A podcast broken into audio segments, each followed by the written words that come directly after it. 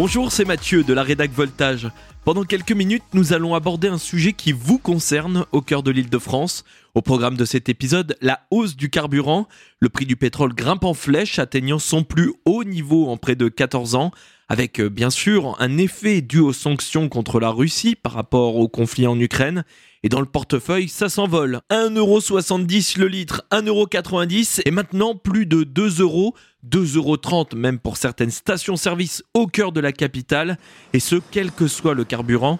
Dans une station-service de Châtillon, les franciliens ont constaté un véritable changement. D'habitude, je mets du, de l'excelium, mais vu la hausse des prix, je suis passé au diesel normal. On subit pour l'instant en attendant de voir comment les choses évoluent. Je dirais qu'on a pris environ 10-15 centimes sur les deux dernières semaines et ça va être de plus en plus compliqué. Et effectivement, on va devoir faire peut-être des concessions sur les trajets. Ce qui se passe en Ukraine, c'est bien plus compliqué. On est prêt à faire quelques efforts. Après, voilà, ça va être compliqué si ça dure encore euh, plusieurs mois. Quoi. Je fais un plein d'essence tous les 15 jours. Du coup, je viens d'atterrir euh, que c'était passé à 2 euros quand même euh, le 80 ça fait un peu mal. Je dois avoir un réservoir de 50 litres, ça fait 100 euros quoi. Je discutais avec le monsieur qui vend l'essence là, il me disait que ça changeait rien, qu'il y avait peut-être encore plus de monde qu'avant. C'est hallucinant. Du monde à la pompe, même si la flambée des prix ont de lourdes conséquences. Certains y vont vraiment au compte-goutte, hein, préférant mettre 20 ou 30 euros d'essence plutôt que de réaliser un plein en une seule fois.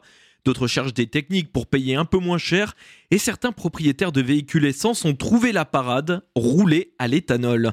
Pour cela, ils font installer un réservoir adapté chez un garagiste spécialisé. Le super éthanol est deux fois moins cher que les carburants classiques, actuellement autour de 80 centimes le litre, de quoi faire un plein à environ 35 euros. Le garage Val Automobile, situé à Cachan dans le Val-de-Marne, n'a jamais eu autant de demandes que ces dernières semaines.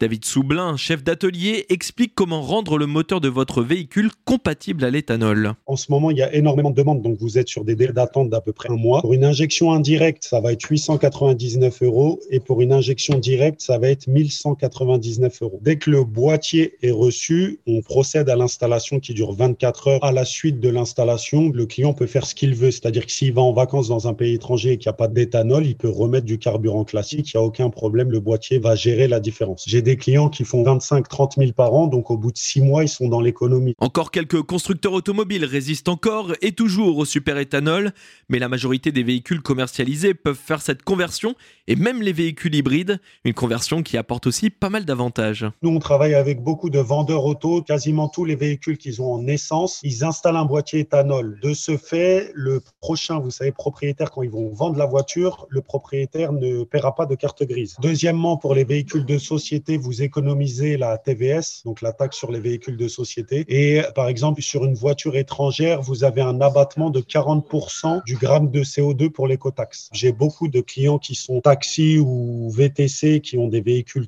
style Toyota hybride, qui l'installent. L'installation se fait sur la partie thermique du moteur, donc la partie euh, moteur à essence. La partie électrique d'un véhicule hybride, c'est une partie à part, donc l'installation est possible. Utiliser du carburant super-éthanol, c'est aussi acheter du carburant produit en France. Sur 776 millions de litres de bioéthanol utilisés comme carburant sur l'année 2020, 606 millions provenaient de France. Et si vous cherchez des stations vendant du super-éthanol, vous pouvez retrouver la liste sur notre site voltage.fr. Voilà, j'espère que ce podcast vous aura permis d'en savoir un peu plus sur cette alternative pour votre véhicule. On se retrouve très vite pour un autre point d'actu ici en Ile-de-France. Ciao tout le monde